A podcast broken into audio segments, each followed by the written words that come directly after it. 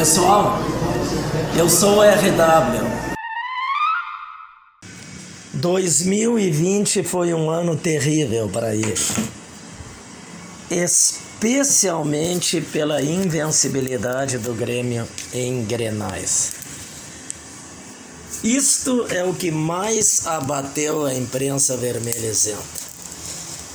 Quem na, na retrospectiva do ano, se vocês olharem mês a mês, a invencibilidade do Grêmio em Grenais provocou uma tortura psicológica em cima dos ivistas.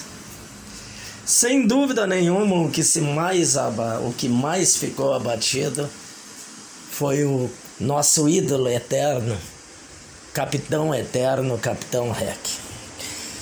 Quando o Grêmio ficou seis, sete partidas sem perder o clássico, o capitão Rec dizia: Ah, nunca ninguém vai chegar perto do Dino Sani, que ficou 12 jogos sem perder nos anos 80. Quando o Grêmio ficou oito partidas sem, sem, sem perder Grenal, ele falava no Dinossani. Na nona partida, ele ainda falava na invencibilidade do, do Dinossani. Quando o Grêmio chegou o décimo Grenal sem perder, o décimo Grenal sem perder, o Capitão Rec parou de falar no Dinossani. Então, dia 24 de janeiro vai ser um dia de enorme nervosismo no Rio Grande do Sul Vermelho.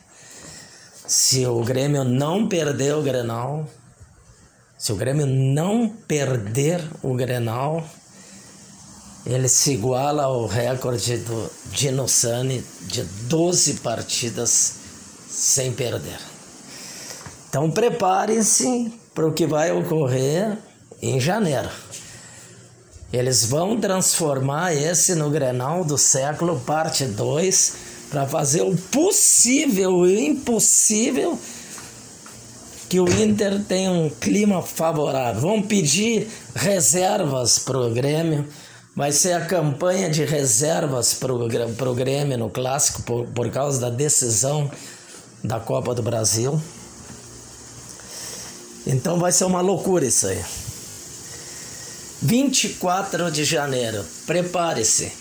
A campanha da IVE vai ser pelos reservas no Granal. Você acabou de ouvir o podcast Corneta do RW com Ricardo Wortmann.